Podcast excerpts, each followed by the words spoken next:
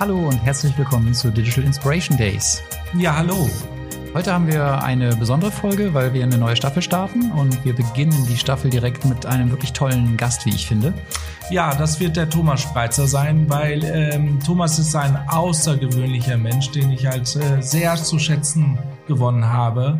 Äh, aus dem einfachen Grund, er ist einer, ich weiß nicht, wie du das empfindest, Sven, einer der schnell denkenden Menschen, den ich kenne, der sofort die Dinge begreift, um was es geht und nach meiner Meinung sogar extrem mutig ist, weil er auch Dinge ausprobiert, die teilweise vielleicht nicht sofort ähm, ja so aussehen, als würde es äh, extrem viel Erfolg bringen, aber er ist mutig genug, es auszuprobieren, um zu erfahren, ob das funktionieren kann oder nicht. Und wenn wir sagen, was ausprobieren, meinen wir hiermit auch Marketing, Sales im Bereich äh, von Telekom.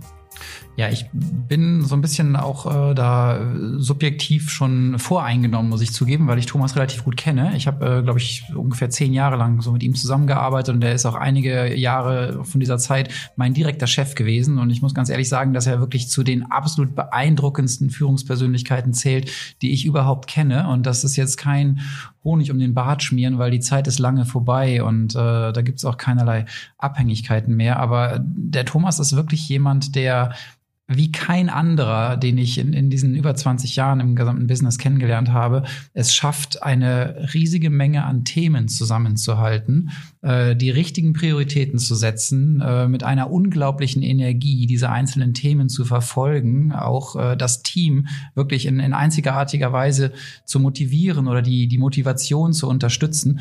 Und deswegen bin ich auch gar nicht verwundert, dass er in, in meinen Augen so auch zu den erfolgreichsten Managern gehört, die ich in meiner Zeit bei der Telekom kennenlernen durfte. Ja, absolut. Ich bin, ich bin wirklich beeindruckt davon, wie schnell er dann die Dinge erfasst. Und zwar so erfasst, dass er daraus dann automatisch auch ein langfristiges Ziel sieht und dieses langfristige Ziel auch nie aus den Augen verliert und immer wieder einen dran erinnert, was man eigentlich davor hat. Ja, genau, das ist jetzt auch so ein bisschen, ich merke gerade, es ist alles so ein bisschen äh, zu viel Lobhudelei eigentlich so vorab. Ne? Wir hören ja gleich mal rein, was er selber zu erzählen hat. Ähm, deswegen will ich jetzt auch einfach mal so für, für den guten Ausgleich was, was Negatives sagen, was aber vielleicht auch wieder positiv ist, weil dieses, äh, dieses Ziel verfolgen, äh, das kann natürlich auch gerade, wenn du mit ihm zusammenarbeitest, ein echtes Pain in the Neck sein, ne? weil er erinnert sich auf jeden Fall an das, was besprochen war und äh, das hält er auch wirklich nach und erinnert dich auch daran. Und ähm, eine Sache, die mir aber jetzt vielleicht dann auch zu kurz gekommen ist, ist ähm, allerdings auch wieder was Positives. Ähm, Thomas ist ja nicht nur ein Manager, ne? der ist ja nicht nur äh, so eine Business-Person in einem äh, Riesenkonzern, sondern Thomas ist ja auch ein Mensch und äh, das finde ich auch wirklich bemerkenswert, äh, dass äh, er wirklich auch dieses Menschliche in Form eines äh, Wertegerüstes auch hochhält und das mit Thomas zusammenarbeiten heißt halt auch wirklich ein sehr, sehr hohes Maß an Integrität äh, in der Zusammenarbeit und im Team zu haben. Äh, Thomas tut wirklich alles für seine Leute, stellt sich wirklich vor die Leute, hinter die Leute, lässt einen nicht im Regen stehen und ähm, setzt sich also da ein und äh, im Zweifelsfall entscheidet er dann eben auch äh, so, wie man sich das auch moralisch-ethisch vorstellen würde. Absolut. Ich kann mich dran erinnern, jedes Mal, wenn ich Thomas treffe, ist er einen, ein unglaublich tolles Lächeln. Er begrüßt einen wirklich herzhaft und das, äh, das ist wirklich eine tolle, tolle Sache. Also, was haben wir jetzt in der fünften Staffel vor? Ich glaube, wir machen äh, mal eine Staffel mit wirklich spannenden Leuten. Deswegen cool, dass wir mit Thomas starten können. Also wirklich ähm, High-Level-Konzernmanager. Er ist äh, Senior Vice President äh, Marketing bei der Deutschen Telekom. Und äh, zwar im Bereich der Deutschen Telekom Geschäftskunden. Also sein, sein tatsächlicher Titel heißt äh, Senior Vice President Sales, äh, Small and Medium Enterprises, Marketing und Partnermanagement. Sieht man also auch schon, da ist eine ganze Menge Verantwortung. Ich glaube, über zwei Milliarden Euro Umsatz steht dahinter. Also das ist schon so ziemlich High-Level in der deutschen äh, Industrie. Und ich glaube, so von, von diesem Kaliber werden wir noch mehrere Gäste haben in dieser Staffel. Und äh, das Tolle daran finde ich eben, dass wir einfach hier mit Menschen sprechen können, die man sonst im Alltag nicht unbedingt trifft, denen man sonst nicht unbedingt auf Augenhöhe diese Fragen stellen kann und deren Weltbild, deren Haltung zu den aktuellen Geschehnissen, zu den Entwicklungen in Wirtschaft und Gesellschaft zu hören. Ähm, das finde ich hier eben die besondere Ehre, die wir auch haben. Eine Sache, die man noch sagen muss, bevor wir jetzt einsteigen, wir haben das Interview schon vor einigen Wochen aufgenommen. Das merkt man dann eben auch im Talk gleich so ein bisschen, also dass ihr da euch nicht wundert. Und äh, last but not least, ein ganz, ganz wichtiger Hinweis, registriert euch am besten, am besten jetzt schon äh, für die Digital X 2021. Wir kommen auf die Veranstaltung äh, noch zu sprechen während des Interviews, aber die äh, steht jetzt fest. Die wird am 7. und 8. September als hybride Veranstaltung in Köln stattfinden. Über 100 Locations äh, werden belegt. Es werden Top-Speaker da sein. Wer das also berücksichtigt hat in den letzten Jahren oder wer das beobachtet hat, der weiß, das ist wirklich die absolut erste Liga an Veranstaltungen in Deutschland. Digital X 2021 2021 in Köln. 7. und 8. September findet ihr online. Registriert euch auf jeden Fall.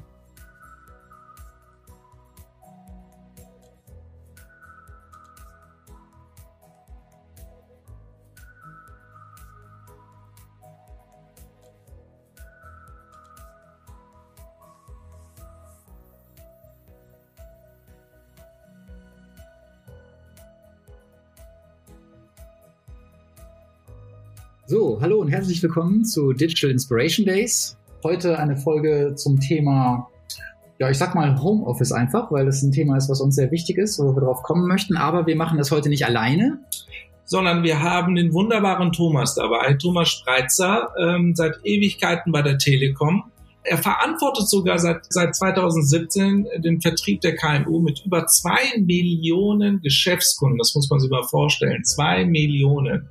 Und da hat er auch wirklich unfassbar gute Ideen, verändert halt das Marketing in dem Segment und ganz, ganz wichtig auch, er macht äh, eine riesen ähm, Veranstaltung, das sich Digital X äh, nennt, da werden wir drüber sprechen und unterstützt auch die Startups und das ist total relevant. Also wir werden eine ganze Menge hören und auch verstehen. Herzlich willkommen, Thomas Schweizer. Danke Ivo, danke Sven.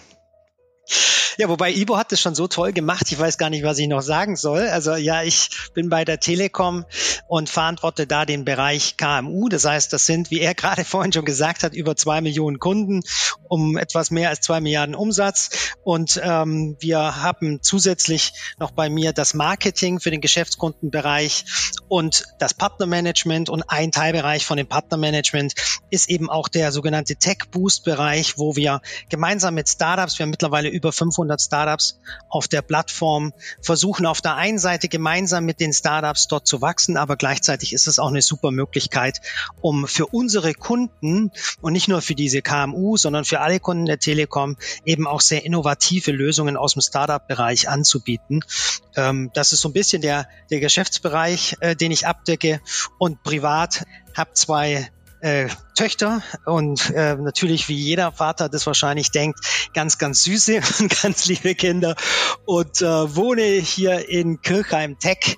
Das ist in der Nähe von Stuttgart. Super, vielen Dank, Thomas. Ähm, ich ich mache das mal hier offen. Viele wissen es ja vielleicht auch sowieso. Wir haben lange zusammengearbeitet. Du bist so mal fünf Jahre lang mein Chef gewesen. Oh. Und äh, das war auch eine super Zeit. Ich muss sagen, gut, dass du dann irgendwann nicht mehr mein Chef warst, sonst wäre ich vielleicht immer noch bei der Telekom im Zuge dessen weiß ich natürlich auch so ein bisschen, was die Leute von der Telekom wissen und was sie nicht wissen. Und ich glaube, was ganz spannend sein könnte, ist, wenn du äh, uns allen mal erzählst, was heißt eigentlich bei der Telekom so KMU? Ne? Man denkt ja immer an den großen Konzern und ihr seid ja auch sehr erfolgreich. Also letztes äh, Q3 2020 26,4 Milliarden Euro umgesetzt, äh, Wachstum über 30 Prozent, also sensationell.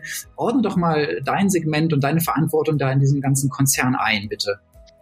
Ja, also im Wesentlichen sind vielleicht zwei Dinge relevant. Das erste ist, wir machen für diese Geschäftskunden nicht nur was man vielleicht denkt, spontan Festnetz, also Internet Access, äh, klassischen Breitbandanschluss und Mobilfunk, sondern wir machen mit den Kunden auch sehr viel Digitalisierungslösungen, IT-Lösungen, um einfach mal so ein bisschen ein Gefühl dafür zu geben. Allein ich in meinem Segment mache schon über 100 Millionen ähm, Umsatz nur in dem IT-Segment mit den Kunden. Das heißt, bei uns ist in, und das ist auch der Bereich, der in den letzten drei Jahren am stärksten gewachsen ist, ähm, zum Teil sogar noch mit mehr als 30 Prozent, äh, weil wir dort eben festgestellt haben, dass diese Kunden, die wir betreuen, meistens gar nicht unterscheiden zwischen Telekommunikation und IT, sondern am Ende wollen sie Probleme gelöst bekommen.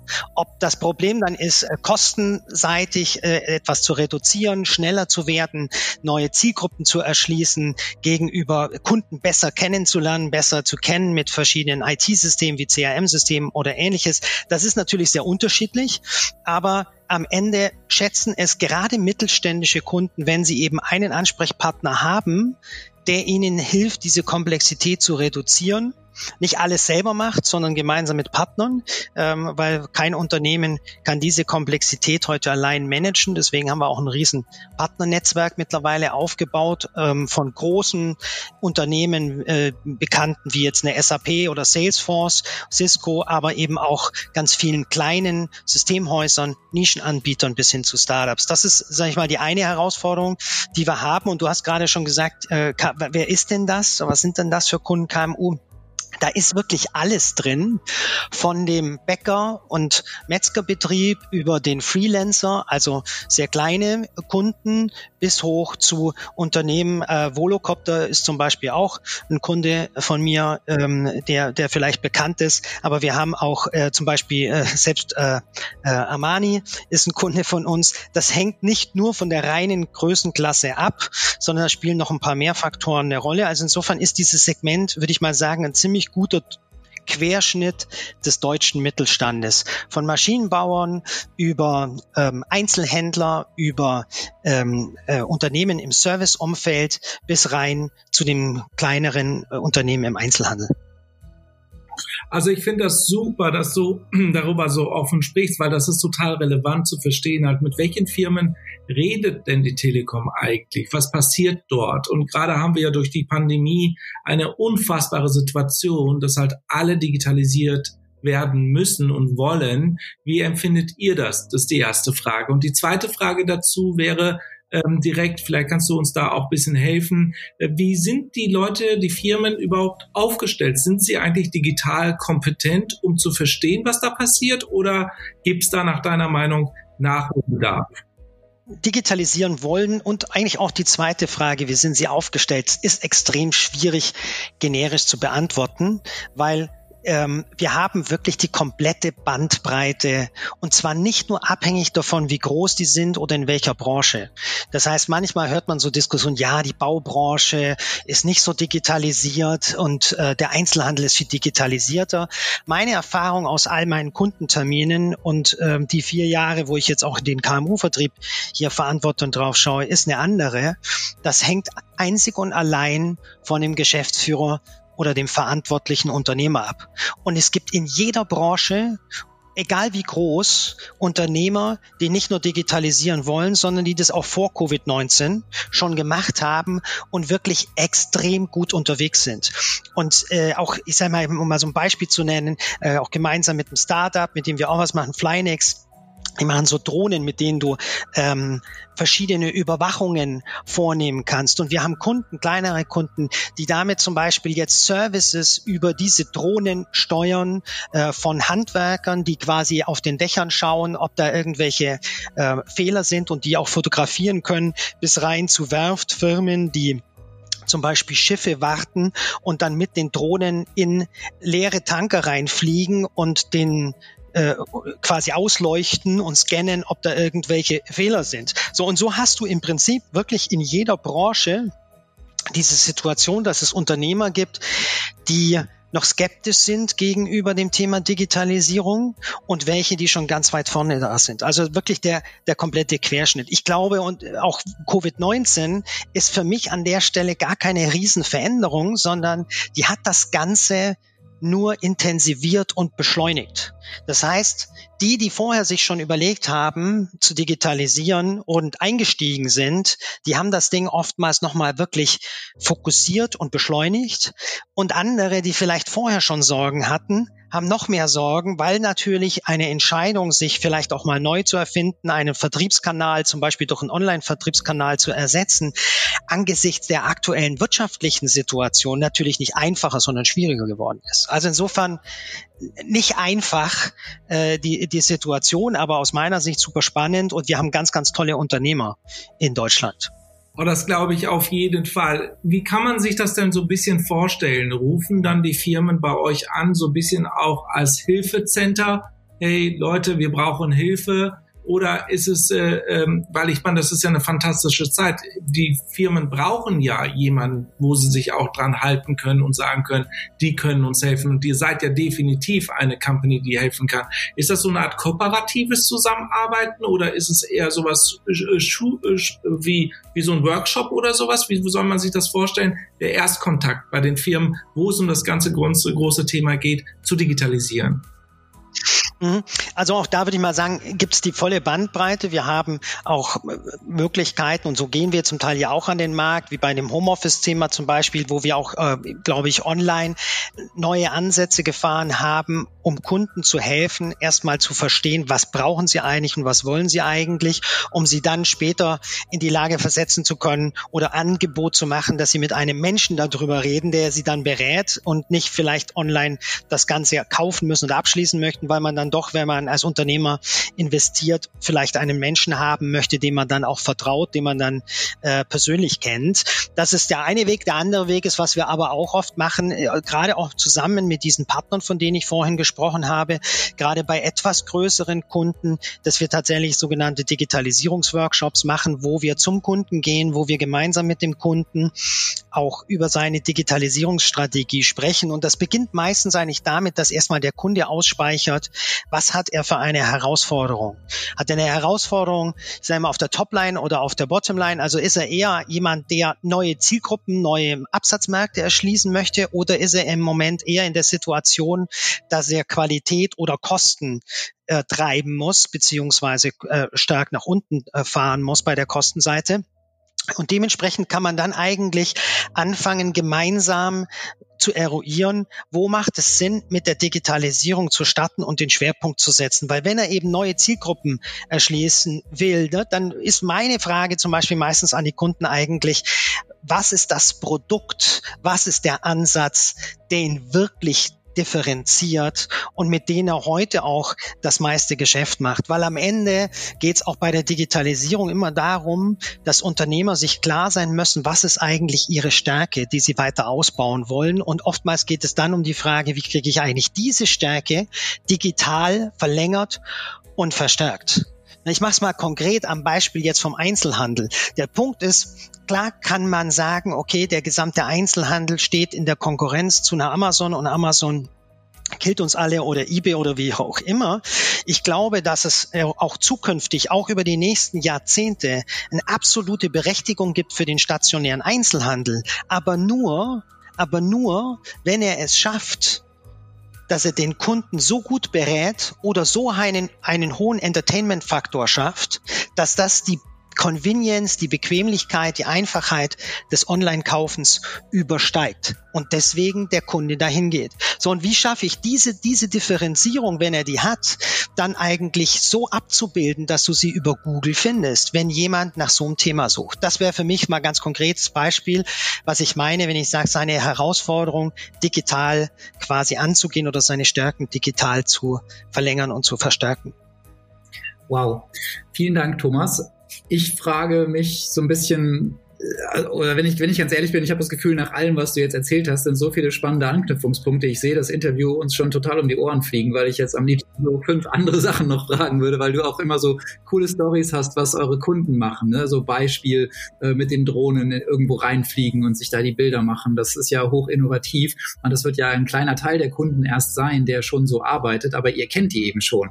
Aber ich wollte mal auf was anderes hinaus und zwar, du hast gerade schon so ein bisschen Einblick gegeben, wie komplex eigentlich die ganze Geschichte ist. Und ich würde es gerne für die Zuhörer auch noch mal ein bisschen plakativer machen, wenn man sich das so vorstellt. Du bedienst die KMUs und das sind jetzt zwei Millionen, aber wir haben in Deutschland insgesamt über drei Millionen Gewerbebetriebe und die unterscheiden sich in ganz viele unterschiedliche Branchen. Also locker über 35 Branchenschlüssel kann man da finden. Und innerhalb dieser Branchen gibt es wieder ganz viele unterschiedliche Unternehmensgrößen. Und von diesen Unternehmensgrößen wiederum gibt es ganz viele verschiedene Stadien der Digitalisierung. Und all das in, in einer Komplexität zusammengefasst, wird jetzt eben in so einem Segment bedient. Und jetzt hast du gesagt, ihr habt es geschafft, im IT-Bereich da sogar die Wachstumsrate über 30 Prozent zu, zu bringen. Und ich weiß, dass das sehr, sehr schwierig ist, weil die Telekom eben klassisch immer im Bereich Telefonieren gesehen wird. Ja?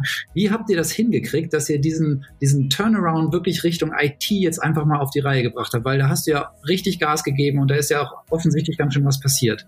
Also es sind eine Reihe von Faktoren, wie immer. Meistens ist es ja nicht so einfach, dass es ein Punkt ist, an dem du drehst oder ein Rad, an dem du drehst. Es ist eine Reihe von Faktoren. Der erste Faktor ist, dass man tatsächlich auch das Mindset und den Vertriebs- und Marktangang verändern muss. Weg eben von einem klassischen Produktvertrieb, Mobilfunkkarten, Mobilfunkendgeräte zu verkaufen, eben in diesen Ansatz rein, wie ich ihn vorhin beschrieben habe, die Herausforderung des Kunden zu verstehen und gemeinsam mit Partnern Lösungen zu finden, um den Kunden dort zu digitalisieren. Das ist der, der eine Punkt. Das hat sehr viel mit Strategie, Leadership, Training, Qualifikation zu tun. Der zweite Punkt ist, dass du dann in der Lage sein musst, für diese extreme Vielfalt, du hast es gerade super beschrieben, die extreme Vielfalt, die du dort vorfindest, kannst du ja niemals für alles der Experte sein. Du kannst nicht der Experte sein für Engineering-Prozesse im Automotive-Umfeld und gleichzeitig für ähm, in der Pharmabranche, wenn es um so Themen geht äh, wie, wie äh, Impfstoffherstellung. Ja? Oder weil dort natürlich logischerweise ganz, ganz andere Facetten eine Rolle spielen und auch andere Software und Hardware äh, Lösungen im Markt sind. Und deswegen schafft man so eine äh, so eine Antwort auch nur hinzustellen mit einem extrem großen Partnernetzwerk, wo man dann eben entscheiden kann, auch gemeinsam mit dem Kunden, welche Padma nimmt man jetzt in so einen Digitalisierungsworkshop mit rein, beziehungsweise im fortgeschrittenen Stadium dann, wenn man sagt, man äh, überlegt sich, wie die Lösung genau aussieht, für die einzelnen Herausforderungen, die man hat. Das heißt, der große zweite Baustein ist das Thema Partnernetzwerk aufzubauen, was auf der einen Seite viele Themen abdecken muss.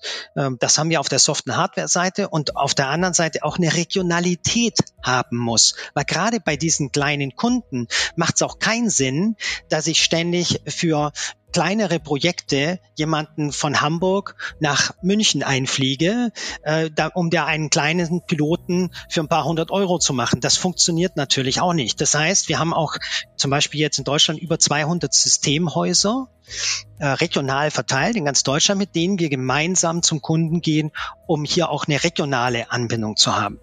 Und und das Dritte ist, glaube ich, dass man äh, versucht, und da haben wir natürlich im Marketing versucht, auch sehr stark die Kommunikation draufzusetzen, darauf aufmerksam zu machen, was wir eigentlich hier neu vorhaben, was wir auch neu im, im Portfolio haben und im Marktangang haben und haben deswegen unter anderem ja auch die Digital X-Reihe ins Leben gerufen, die wir zuerst virtuell äh, physisch ins Leben gerufen haben, wo mein Ziel eben genau war, wie bekomme ich regional Unternehmen, Startups, gesellschaftlich relevante Entscheider, auch Politiker oder Verbände wie die IHK zum Beispiel oder regionale Wirtschaftsverbände und eben, wie gesagt, so Innovationsplayer wie zum Beispiel auch Startups regional zusammen, um dann über ganz konkrete Use Cases und Herausforderungen zu reden, wie Unternehmen aus der Region digitalisiert haben.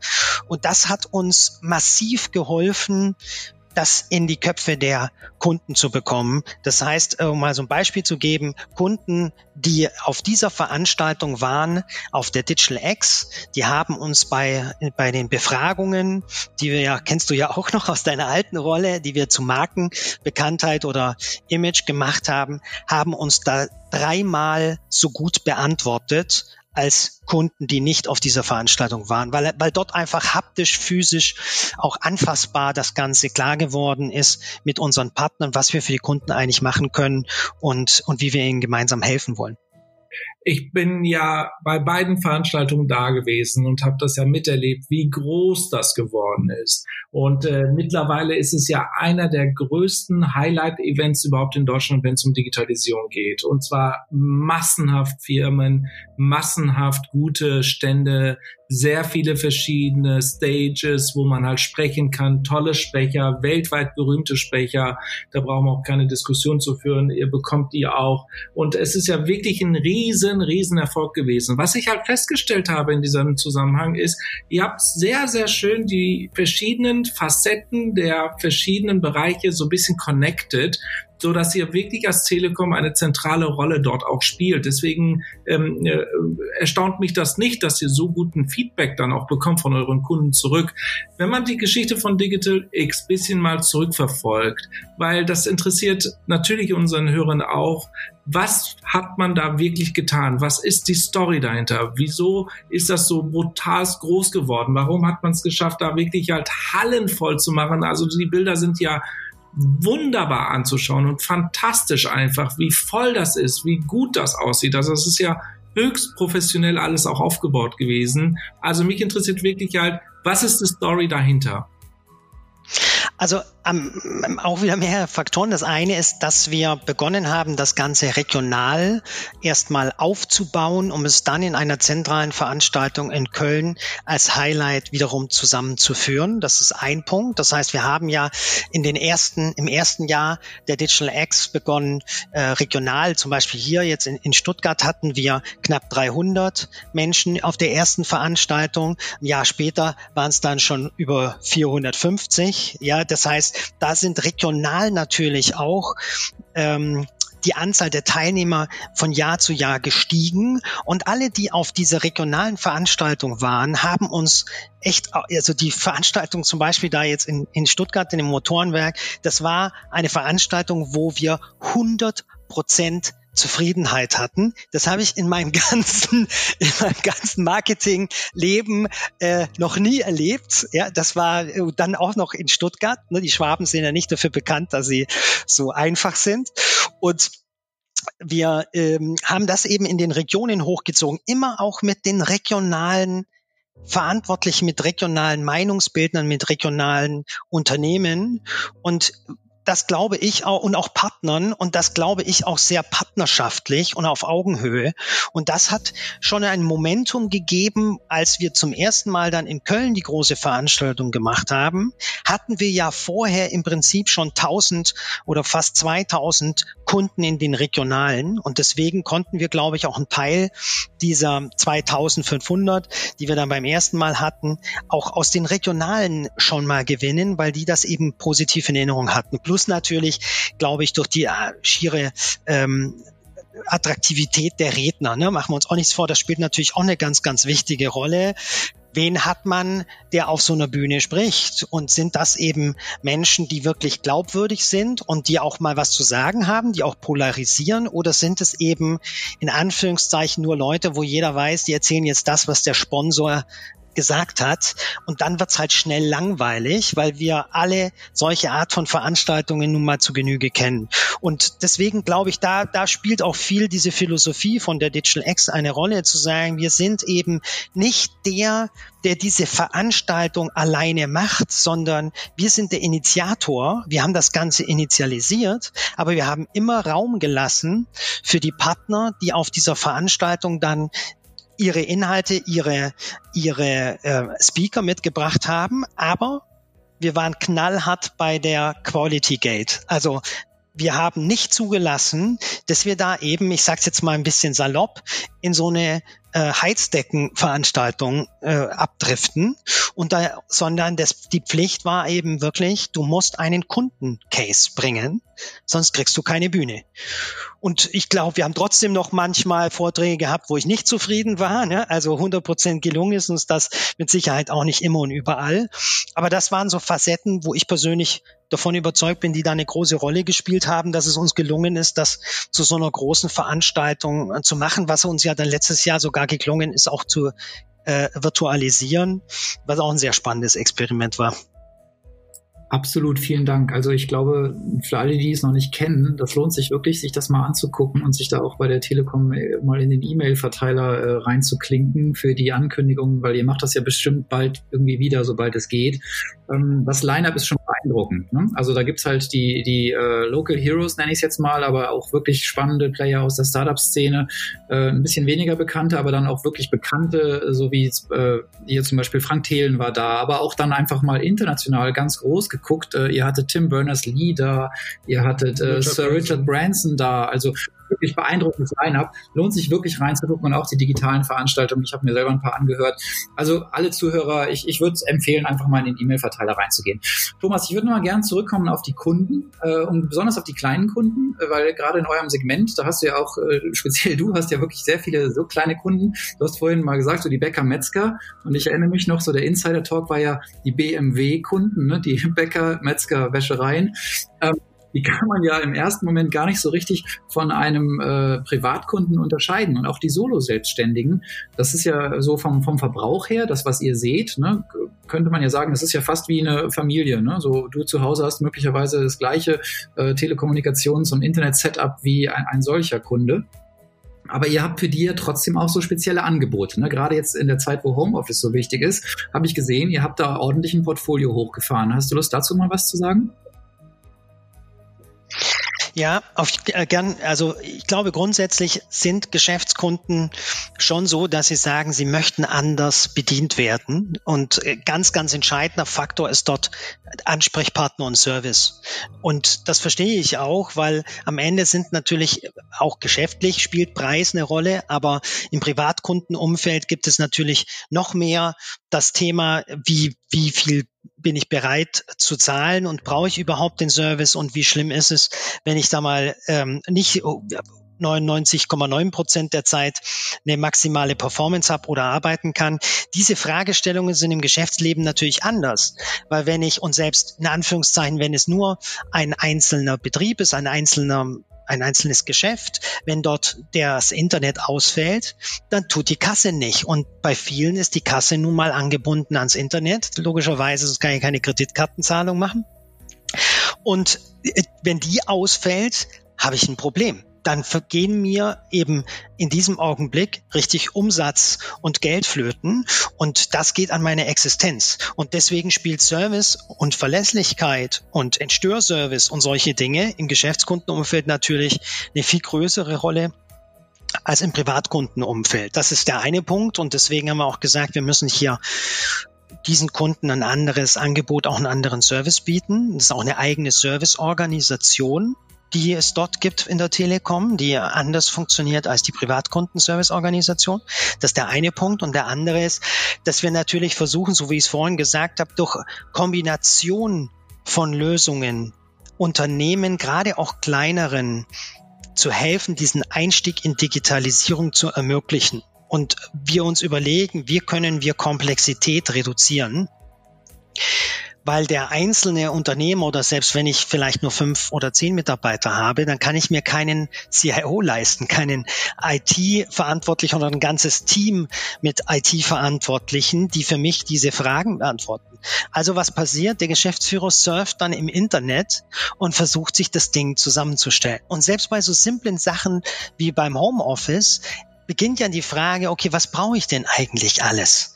Über wie, wie will ich ins Netz gehen? Habe ich schon einen Rechner? Will ich einen Laptop? Will ich einen Mac? Will ich einen, einen Microsoft-basierten Rechner? Möchte ich, brauche ich äh, das Ding mobil? Also brauche ich da eine Karte drin? Und wenn ja, wie, was für eine Datenkarte und mit wie viel Volumen brauche ich da eigentlich? Und wie ist das Ding sicher, dass ich hier trotzdem noch einen Virenschutz habe? Oder bin ich hauptsächlich über WLAN drin oder nur über meinen LAN-Anschluss? Bis hin zu der Frage, was brauche ich für Software? Also von klassischen Themen wie Office 365, also PowerPoint, Excel, Word und Co. über Virenschutzprogramme bis hin zu Fragen von Zubehör, ob das dann die Earpods sind oder keine Ahnung, äh, Monitore oder was auch immer äh, und breitbandigeren Anschlüssen und so weiter.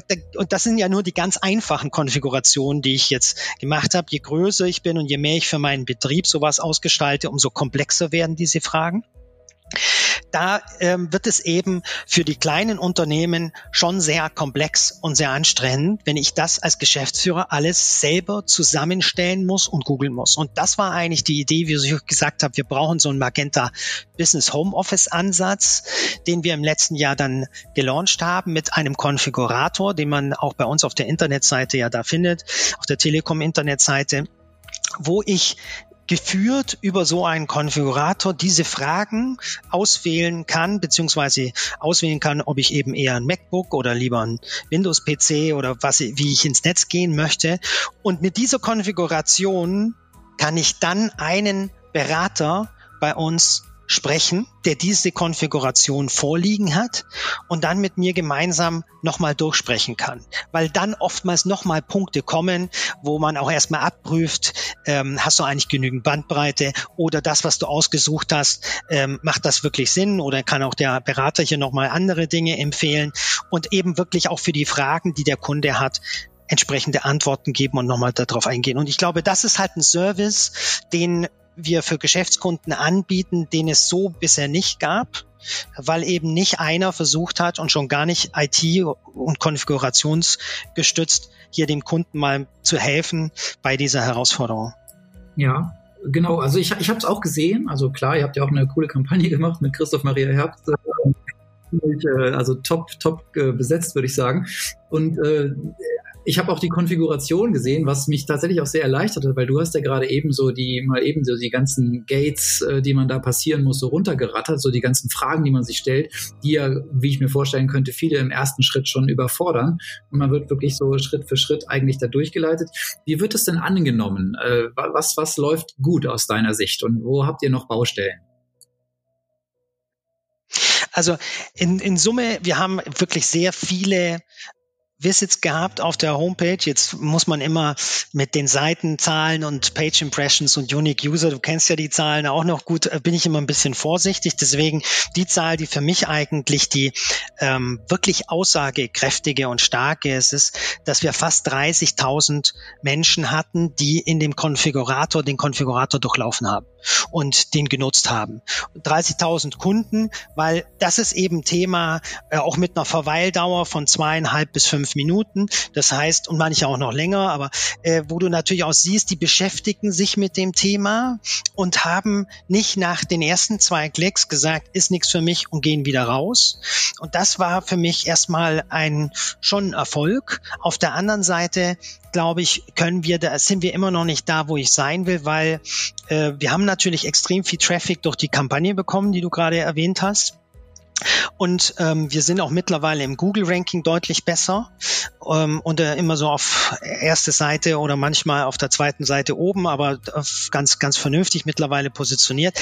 Aber das, das reicht mir eigentlich nicht, sondern ich möchte wirklich, dass wir diese Seite und diese Landingpage als einen Anlaufpunkt machen für alle Herausforderungen rund um das Thema Homeoffice. Deswegen sind wir auch mit Partnern hier bereits in der Diskussion. Äh, wir haben auch von Fitnesspartnern bis hin, wir haben Möbelhersteller, mit dem wir jetzt demnächst hier zum ähm, Abschluss kommen, die wir dort auch mit aufnehmen, um einfach wirklich äh, möglichst viel der Herausforderungen und der Fragen dort abzudecken. Das ist der eine Punkt, wo ich, ähm, wo ich, sage ich mal, noch nicht happy bin. Und der zweite ist einfach, dass wir ähm, immer noch sehen, dass die Menschen sehr stark dann am Ende heute nur Hardware kaufen. Und ich glaube, da müssen wir uns, und da sind wir auch dran, noch zu, zu arbeiten, wie kriegen wir das eigentlich so besser beraten, dass der Kunde wirklich erkennt, dass die Kombination ihn von der Produktivität her nochmal auf ein anderes Niveau bringt. Ne, da, da merkt man einfach, dass, glaube ich, viele äh, sich dann, dann Hardware ist noch etwas, was einfach ist. Ne? Ich, klar, ich habe so einen Laptop oder noch die SIM-Karte auch noch. Ne? Das sind so Dinge, die sind haptisch, sind einfach. Und wenn es dann, je komplexer es wird, Zusammenarbeitstools, also ob das dann jetzt WebEx ist, Zoom oder was auch immer, ähm, da merkst du dann schon, dass sich einige Branchen und einige Unternehmer noch viel schwerer damit tun und eben noch nicht diesen Sprung gemacht haben, virtuell mit ihren Mitarbeitern äh, das Arbeiten zu ermöglichen oder virtuell mit ihren Kunden oder mit ihren Partnern zusammenzuarbeiten. Und das ist ein Auftrag, den ich auch bei uns sehe, zu sagen, wir müssen das eben Kunden so einfach machen und so plausibel erklären, dass sie, dass sie diesen Vorteil sehen und es auch wirklich ausprobieren. Also Thomas, ich finde äh, das Produkt wirklich echt extrem wichtig und auch gut, weil aus dem einfachen Grund, ich kenne das ja auch von meiner Familie, wie sehr die überfordert sind halt, wenn sie halt einen neuen Rechner haben, dann brauchen sie Hilfe bei der Installation. Sie wissen überhaupt nicht die Sicherheitsmaßnahmen. Heutzutage braucht man das ja auch, weil die Leute ja im Homeoffice sind und so weiter. Daher, bevor ich jetzt an Sven gebe, nochmal den Hinweis, ist extrem gutes Produkt, extrem hilfreich und genau dafür steht auch nach meiner Meinung so Firmen wie die Telekom, weil ihr seid auch Helfer bei den Leuten, die halt Hilfe brauchen. Sven. Ja, ich kenne ja natürlich das Arbeiten bei der Telekom noch sehr, sehr gut. So lange ist es noch nicht her. Ich habe das alles gut in Erinnerung und weiß, äh, die Telekom ist ja schon ziemlich lange sehr fortschrittlich unterwegs. Ne? Also Homeoffice ist eigentlich im Konzern überhaupt kein Thema. Also die Leute können wirklich super von zu Hause arbeiten. Ich weiß auch, dass so viel wie ich unterwegs war, ich das andauernd auch genutzt habe. Ähm, jetzt ist es eben einfach ein, ein, ja, ein globaler Trend, kann man wirklich sagen. Und ihr bedient es jetzt entsprechend. Was glaubst du, wie sich das weiterentwickeln wird? Es ist doch so gekommen, um zu bleiben jetzt, oder? Was auf jeden Fall bleiben wird, ist, dass man Termine, ich sage jetzt mal Nachfolgetermine, Abstimmungstermine und dergleichen mehr viel häufiger per Videokonferenz machen wird, als das früher der Fall war. Dass auch Kundentermine, das erleben wir selber, das haben wir letztes Jahr erlebt und das erlebe ich auch dieses Jahr, habe selber schon äh, mit, mit einigen Kunden dieses Jahr Videokonferenzen gehabt, dass eben Kunden auch bereit sind, solche Gespräche per WebEx oder eben per Videokonferenz zu machen. Und das, glaube ich, das ist schon ein verändertes äh, Thema. Was ich aber auf der anderen Seite auch klar sehe, ist, es fehlt auch der persönliche Kontakt. Und gerade äh, wenn ich entweder zum ersten Mal beim Kunden bin oder wenn ich eben mit dem Kunden wirklich einen Digitalisierungsworkshop machen will, wo ich mich mal wirklich mit dem eine Stunde oder einen Tag, Entschuldigung, einsperre mit mehreren Menschen, dann ist es schon, finde ich, eine andere Qualität, wenn ich das in einem physischen Kontakt sozusagen im physischen Raum mache und nicht nur rein virtuell.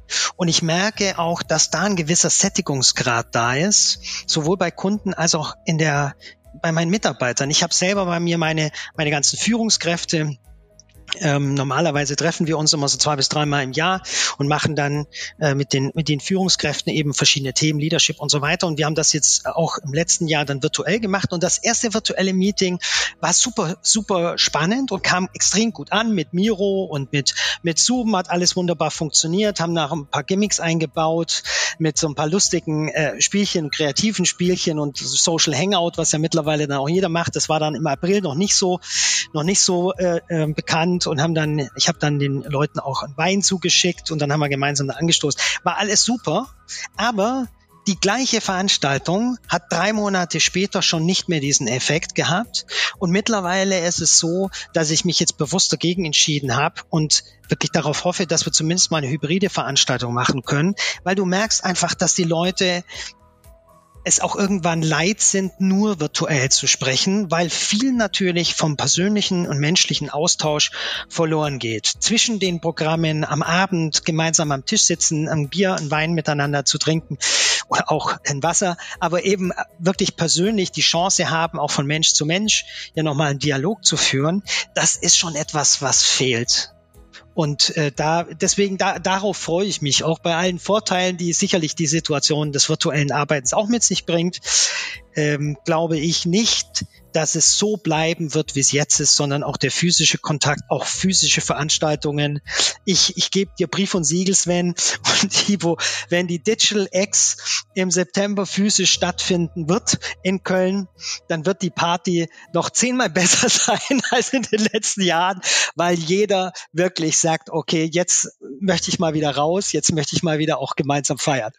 Da wäre natürlich auch eine super spannende Frage, weil du bist ja auch nun mal auch im Vertrieb zuständig, äh, für stundendlich für zumindest Marketing. Äh, wie gehen denn die Vertriebsleute jetzt im Moment damit um? Weil das ist ja immer noch halt ein sehr komplexes Thema. Man muss halt mit verschiedenen Abteilungen sprechen, die CTOs müssen zustimmen, die CEOs müssen zustimmen und so weiter, um größere Projekte zu starten. Wie, äh, welchen, was für ein Echo bekommst du derzeit von denen? Hm, ich glaube, es ist auch ein Lernprozess und manche sind da am Anfang auch sehr skeptisch gewesen. Wir haben als ich das Vertriebssegment übernommen habe, waren eigentlich, waren wir ein sehr stark Frequenz- und, und Produktvertrieb orientiertes Vertriebssegment, was auch im Schnitt eher kleinere Deals gemacht hat. Ja, da war die durchschnittliche Dealgröße so um die 1000 Euro und manchmal sogar noch kleiner. Und ähm, dann schaffst du es ja nur über die Frequenz, gewisse Umsatzgrößen auch zu erreichen. Und der Sprung raus aus diesem Geschäft rein in ein eher beratungsgetriebenes oder projektgetriebenes Geschäft, ähm, der ist natürlich nicht einfach und der funktioniert erst dann so richtig gut, wenn die ersten Erfolge kommen. Und in dem Augenblick, wo dann Vertriebsleute gemerkt haben, dass sie plötzlich auch Deals abschließen können mit einer Größenordnung von 500.000 oder wie letztes Jahr auch mal von 18 Millionen und plötzlich merken, dass sie damit eigentlich ihre zwei Jahresziele damit erreichen können mit einem einzigen Projekt, äh, dann setzt natürlich auch die Erkenntnis ein, dass das vielleicht doch nicht nur Blödsinn ist, was da der Spreizer verzapft hat, sondern dass es vielleicht auch äh, mir selber helfen kann als Vertriebsmann, meine Ziele zu erreichen. Und am Ende ist nun mal der Vertrieb so natürlich sehr stark auch immer unterwegs, zu sagen, wie schaffe ich es dann auch meine Ziele zu erreichen. Das ist, sage ich mal, das, das Intrinsische.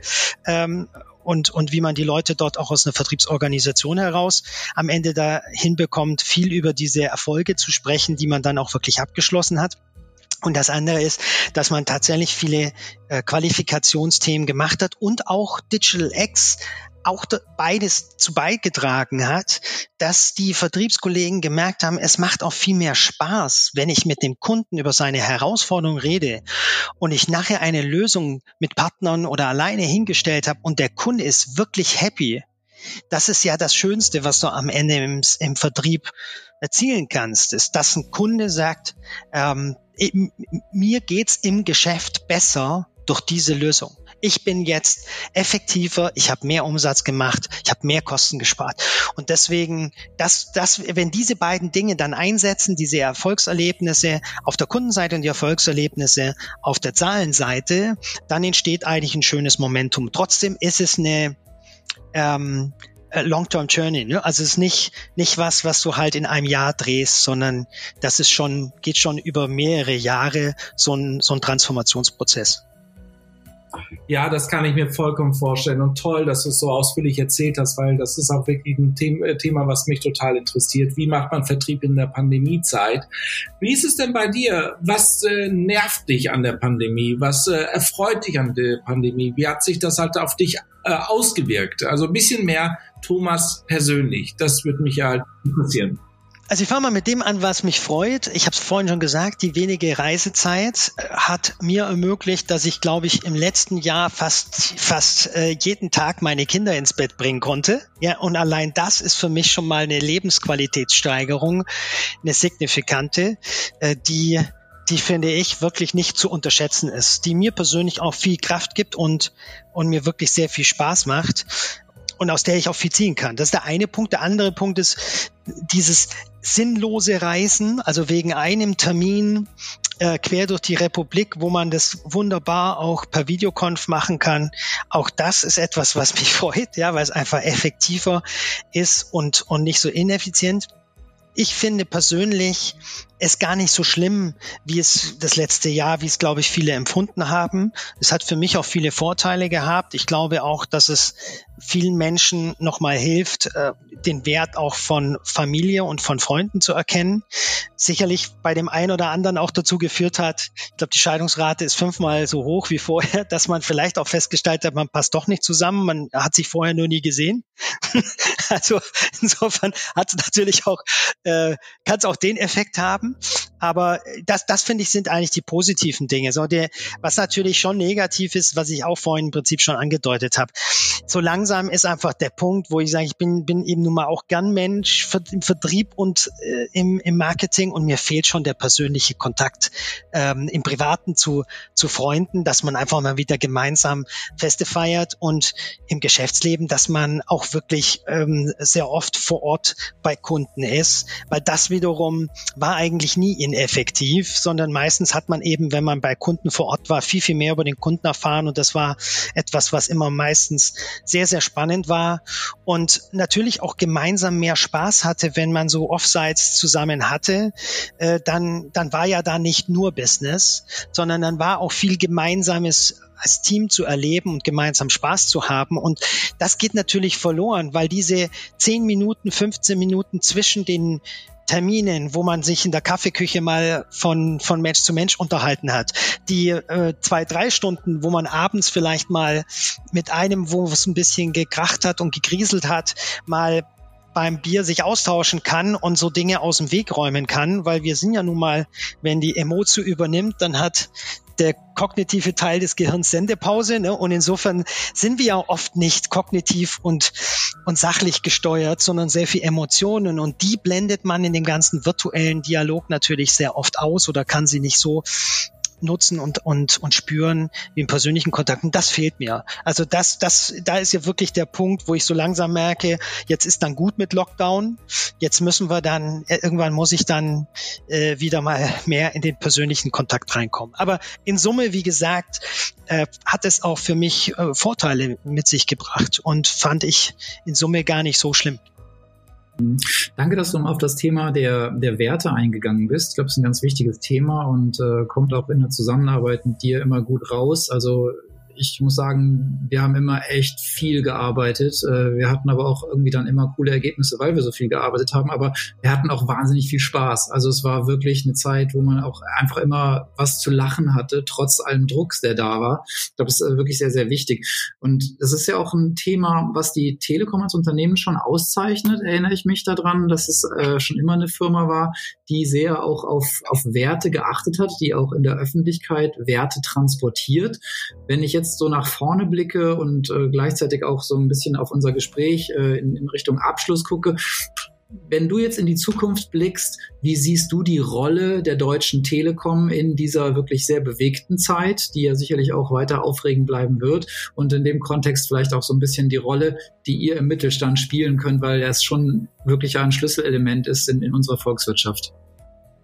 Mhm. Ja, das ist eine sehr gute Frage. Ich glaube, es geht sehr stark darum, dass wir dieses verbindende Element sind zwischen den unterschiedlichen Marktteilnehmern, weil gerade der Mittelstand oft die Herausforderung hat, eben nicht an die besten Unternehmen der Welt automatisch hinzukommen, eben nicht fünf, sechs Unternehmen in, äh, für jede Lösung in einen Benchmark zu schicken. Das, was Großkonzerne in der IT-Abteilung standardmäßig machen, das kann der meiste Mittelständler, das macht der Mittelständler im Normalfall eben nicht, beziehungsweise kann sich das gar nicht leisten, hat auch gar nicht die notwendigen Ressourcen. Und das ist zum Beispiel eine Rolle, wo ich glaube, wo wir wirklich perfekt spielen können, weil es gibt niemand, der in Deutschland mehr Menschen im Geschäftskunden Vertrieb und Service hat als die Deutsche Telekom und es gibt niemanden, der ein größeres Partnernetzwerk hat. Und diese Kombination zu sagen, ich suche eben für den, für den jeweiligen Unternehmer den richtigen Partner, egal ob der aus Israel, USA, Hongkong oder Busemuckel kommt, und versuche das dann zum Beispiel in einem Vertrag, wenn der Kunde das will, so zu bauen, dass er eine AGB hat, einen Vertrag, Investitionssicherheit und die ganze Komplexität vertraglich, äh, Commercials, Absicherungen, was passt technologisch eigentlich zusammen, welche Schnittstellen mit was und damit es nachher auch tut. Und wenn ein lokales Systemhaus mit dabei ist, aber wenn da eben was ist, wenn, wenn das zumachen muss, dass der, dass das Unternehmen nicht einfach selber mit dem Problem dasteht. Das sind alles Themen, die wir, glaube ich, sehr, sehr gut machen können. Und das ist auch diese Rolle, also dieses verbindende Element, bis rein in die Wirtschaft und in die Gesellschaft äh, rein. Und das ist auch das, was wir sehen. Deswegen haben wir ja auch als Telekom in der Pandemiezeit dieses Wir verbinden Deutschland auch ein Stück weit als unseren internen Slogan oder Mantra gewählt, weil wir von den Schulen über die Unternehmen bis hin zu den Privatkunden eben glauben, dass das ein Feld ist, was wir von, vom Wertesystem her und von dem, was wir als Stärken mitbringen, am besten besetzen können. Und ich glaube, das gilt es auch weiter auszubauen. Natürlich müssen wir digitaler werden, noch schneller, noch einfacher. Aber das wäre für mich, das ist für mich die, die Positionierung.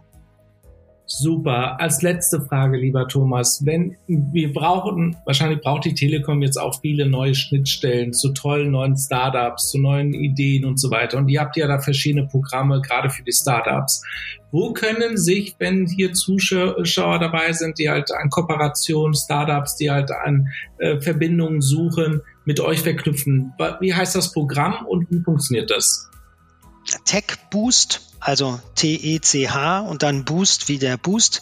Tech Boost ähm, heißt das Startup unter ähm, Programm und äh, da sind äh, bei mir ganz ganz tolles Team, die den Startups helfen beim Bewerbungsprozess und wenn es dann erfolgreich angenommen worden ist beim Onboarding-Prozess. Das heißt, im Wesentlichen läuft das so ab, dass ich mich als Startup dort bewerben kann und wir, wir wählen aus, inwieweit es sinnvoll ist, äh, uns Startups in dieses Programm mit aufzunehmen, weil ich sag's mal so, wir wollen, dass da ja natürlich auch ein, ein Mutual Benefit, also ein, ein beidseitiger Effekt dann auch und ein mehrfacher Effekt äh, und, und Benefit daraus entsteht. Und das setzt voraus, dass das auch Lösungen sind, die in irgendeiner Form mit Digitalisierung zu tun hat oder auf digitalen Plattformen basieren. Nur dann haben wir einen Anknüpfungspunkt, der zum Beispiel dazu dienen kann, was wir heute auch schon mit einigen machen. Zum Beispiel DataGuard ist so ein Startup, die machen im Prinzip einen ähm, Security-Lösungen as a Service, auch äh, den Datenschutzbeauftragten as a Service kannst du dort äh, buchen. Und das ist zum Beispiel so ein Startup, die nicht nur auf unserer Plattform dann laufen, sondern mit dem wir dann gemeinsam auch das Angebot bei Kunden platzieren. Ja, und nach solchen Kriterien suchen wir quasi aus, bewerten das. Und wenn wir dann entscheiden, äh, dass es Sinn macht und das Startup natürlich für sich auch entscheidet, dass es da mitmachen möchte, dann äh, nehmen wir das quasi in unseren Onboarding-Prozess auf. Und da sind dann so Dinge dabei, wie dass er unsere äh, Cloud-Plattform im, im, in dem ersten Jahr bis zu 100.000 Euro Consumption umsonst bekommt, also wirklich auch IT-Infrastrukturen, um das Ganze aufzubauen, helfen wir. Wir helfen natürlich auch gern bei allen anderen Herausforderungen im digitalen Umfeld, im Telekommunikationsumfeld und wie gesagt, evaluieren eben gemeinsam, wo gehen wir in den gemeinsamen Marktangang rein.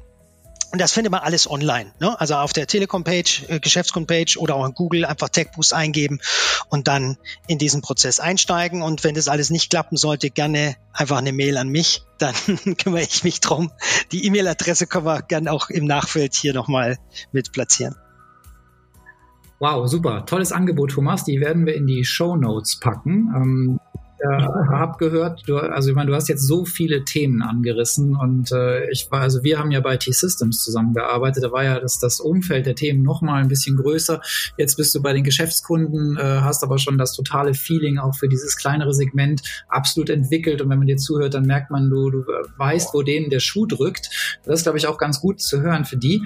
Ähm, ich habe den Eindruck, dass in dem Gespräch mit dir wirklich klar geworden ist, dass so dieses klassische Bild, was wahrscheinlich die allermeisten Leute da draußen draußen vom Telekom-Konzern haben, dass das wirklich mal äh, vielleicht eines kleinen Updates bedarf. Ne? Weil ihr seid auf so vielen Bühnen, auf so vielen Plattformen unterwegs. Und mein Appell an alle Zuhörerinnen und Zuhörer wäre nochmal, guckt einfach mal über das, über das Thema Digital X da rein, weil ich glaube, da kriegt man echt einen Eindruck auf, auf wie vielen Hochzeiten ihr tanzt und in wie vielen Themen ihr tatsächlich unterwegs seid.